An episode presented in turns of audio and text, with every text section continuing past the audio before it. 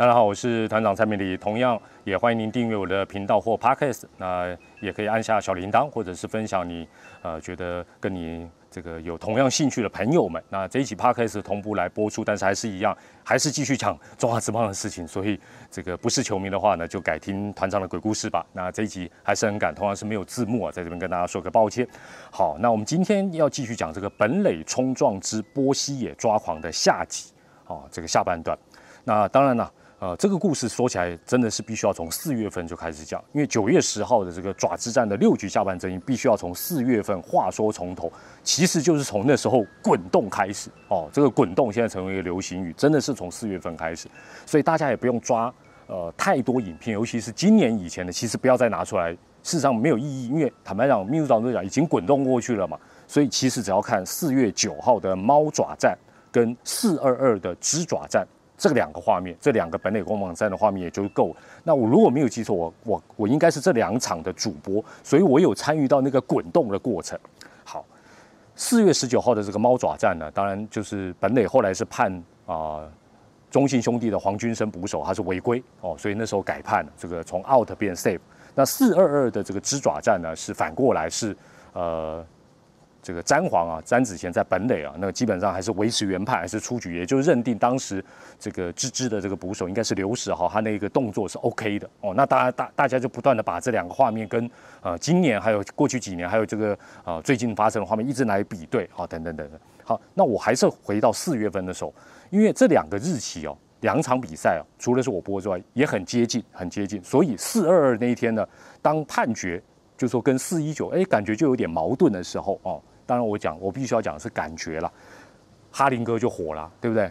你回头去看那个新闻，哈林哥那时候就就就尾尾棒一刷了。那这个我的老长官威哥啊，这个刘志威刘刘领队也火了，就说哇，这个我要申诉，这个判决不一啊，标准不一。那时候就有这样，本来说要申诉，后来你去回头去看新闻，就说得到一个让你搞不太清楚到底结论是什么的结论，就是说呃，后来好像说取得。裁判跟裁判之间的共识，换句话讲，当时裁判就有去解释说，哦，那为什么四一九是这样判，四二二是这样判，哦，那有共识，有共识啊，就不申诉。那那时候当然也有一些球迷说，啊，共识是什么？啊，怎么不讲看看？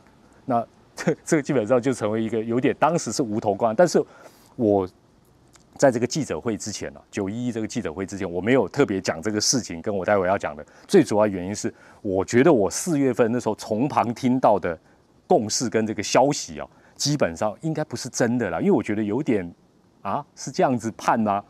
不料万万想不到，九月十一号联盟秘书长还真的在记者会里讲了一个一模一样的根据，那也证实了我四月份听到的居然是真的。好，那是什么状况？我四月份听到的，就是也就是四二啊，这个啊球队很生气要去申诉的时候，那后来啊得到从旁得到的消息是说。四一九跟四二二这两个 case，所以你你们只要去看这两个 case 就好。关键是四二二詹皇啊回垒到距离本垒啊还有一段距离，所以我们一般的呃用语叫做西嘎五村呐。哎，其实最近有球迷有提到这一点，说哎西西嘎五村呐啊这个比较 ban ban play，居然是这个是真的是理由哎。那四一九呢，当然那个 play 是比较接近。那记者会里面哦，因为也有记者。大家如果回头去看那个记者会，也有记者问说啊，那四二二那天为什么跟哦这个九月十号的是不一样？那秘书长就很快的讲说，啊嘿嘿，他好像说差五步还是差好几步，哦，所以就是基本上跟我四月份听到的说判决的依据是西嘎五村跟西嘎博村可能是关键，居然是这个。那四月份当时我听到，我觉得傻眼的原因是，这是什么标准？这听起来怪怪的，而且那。西嘎五村的标准是什么？是就像最近球迷可能针对这件事是差五步还是差七步？大家有点莫衷一是。而且，所以所以当时我听到这个这个所谓的共识跟答案的时候，我跟丙总一样，我也笑了，哈哈哈，怎么会是这样？我我以为我听到的是是错的讯息。那所以我也不太好意思对外讲。那问题来了，就是第一个，西嘎五村是五步、七步、三步还是六步？其实大家要知道。特别是绕垒或者是跑垒，五步、七步、三步都是一瞬间的事情，所以用这个当标准，我那时候想说，真的吗？是这个问题吗？好，那大家最近有在讨论波西条款的条文，波西条款里面当然没有写到说什么西高五村啊，或者说差几步或者是什么哦相对位置，他有提到大概是第四点，他有提到了比较具体的是跑者是否有滑垒，所以应该是用滑垒也比讲几步应该是比较精准，或者是比较有一个具体的一个状况。但问题是，就算是讲滑垒也很困难，为什么？因为跑者不管他距离差多远，他最后除非是差的天差地远那种被夹杀，否则百分之九十几他会滑垒，是不是这样？所以用滑垒也不太容易判断，这也是事实。当然，我必须在这一集的呃节节目也再次跟大家讲，我相信大家这几天也了解到，本垒攻防战其实确实是一个非常不容易的一个 case，尤其是加上这个保护条款之后，显得更复杂。因为第一个要看站位，第二个跑垒路线是不是有挡道，跑垒路线是什么？第三，接球后的触杀的动作，哦，怎么接？什么还有高位、低位，哇，这个 变得很复杂。第四，本垒有没有净空？现在要净空哦，现在不是说露出什么，已经是完全要净空。但是我觉得中华职棒在这一次事件，尤其今年这个问题的根源是什么？第一点，我认为联盟内部这些技术人员对于所谓的本垒攻防战加上波西条款的标准本身是有问题的。那我你说你怎么知道有问题？没有问题，滚动干嘛？没有问题就照春训的就好了，就照去年的就好了。为什么要滚动？因为一直在修正，但这个修正表示一开始的认定哦，包括这个什么西嘎五村啊，差几步，这个是有问题。第二，春训教的显然跟球技执行的，甚至于球技当中一次一次的 case 是有落差的，哦，这是很明显。第三，关键中的关键，注意听了，我觉得这整个事情其实最大的关键。让大家争论不休，最大的关键是什么？争议时还有争议之后所做的解释标准，反而是这个标准不一，或者是讲法不一，引用条文不一。换句话讲，可能判对，或者是譬如说电视辅助判决更改或不更改是对的，但是解释的时候错了。我这样讲，应该大家会认知，就说，其实你看每一个 case，网友大概都可以找出。